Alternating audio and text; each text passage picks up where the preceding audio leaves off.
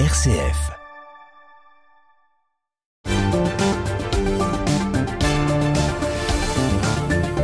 Et nous retrouvons tout de suite Raphaël Delacroix pour sa carte blanche hebdomadaire. Bonsoir Raphaël. Bonsoir Thomas.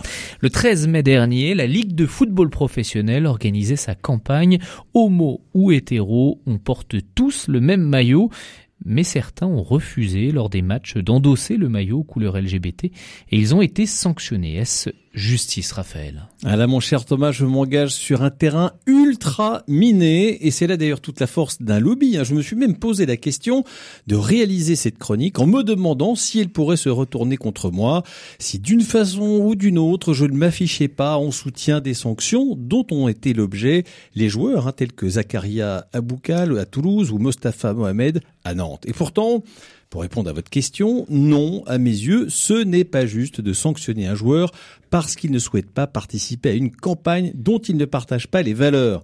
Cela fait-il d'eux des homophobes pour autant? Non, il faut s'opposer à ce piège tendu à tous ceux qui ne se drapent pas euh, du drapeau arc-en-ciel.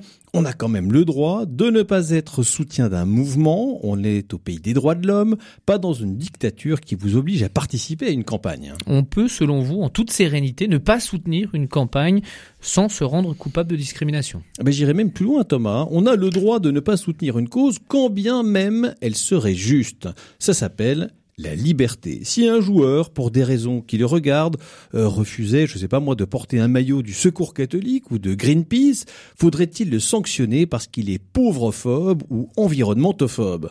Tout cela n'a aucun sens. On a le droit de ne pas soutenir le lobby LGBTQIA+, hein, je traduis, lesbienne, gay, bisexuel, trans, queer et intersexe et asexuel ou aromantique, et puis il y a le plus pour tous ceux qu'on aurait oubliés, eh ben ça veut pas dire pour autant que vous êtes homophobe. D'ailleurs, il faut arrêter avec ce mot homophobe, hein, qui veut dire littéralement qui a peur de son semblable. Il faudrait dire mis-homosexuel. Ça, c'est plus correct en français. Alors on, peut respecter les personnes, on peut les, les considérer égaux en dignité, quelle que soit leur orientation sexuelle, sans pour autant militer pour la cause LGBT.